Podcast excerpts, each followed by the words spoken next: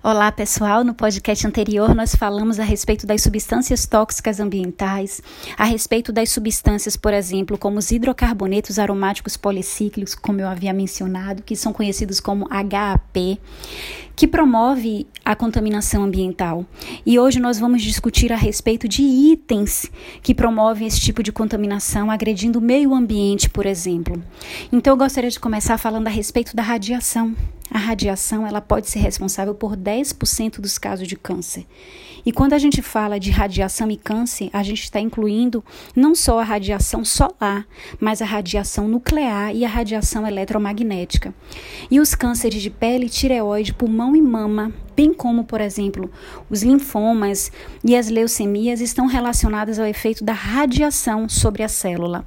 As principais radiações que são identificadas como cancerígenas, quais são?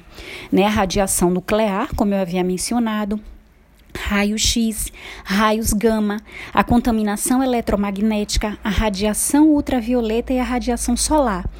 E quando se fala de contaminação radioativa, a gente precisa entender que a gente vive cercado pela radioatividade. Não é verdade? Naturalmente que está presente no nosso planeta Terra e nos raios cósmicos, né, sistema solar. Nós possuímos elementos que são radiativos em nosso corpo e não é possível evitar essa radioatividade. E desde o início da sua existência, da humanidade, sempre nós convivemos com ela. Ou seja, o progresso nos trouxe outras fontes de radioatividade para as quais a gente não está preparado. E a radioatividade ela gera um excesso de quê? De toxinas. A exemplo dos radicais livres, que em excesso é prejudicial, pode danificar o quê? O DNA presente em nossas células. No caso da radiação, por exemplo, nuclear. Ou seja, a gente precisa apenas dar uma olhadinha em que, vamos lembrar do caso do Chernobyl, o que foi isso? Para ver como essa radiação pode afetar a saúde. Depois do acidente naquela usina nuclear de Chernobyl, que foi em que ano? Na década de 80, em 1986. Aumentaram os casos de câncer, por exemplo, de tireoide naquela população. Sobretudo nas crianças, o grupo no qual esse tipo de câncer é muito pouco frequente. E o aumento da incidência de câncer nessa população está relacionado com a ingestão de quê? De muito leite contaminado por iodo radioativo liberado em decorrência da explosão nuclear.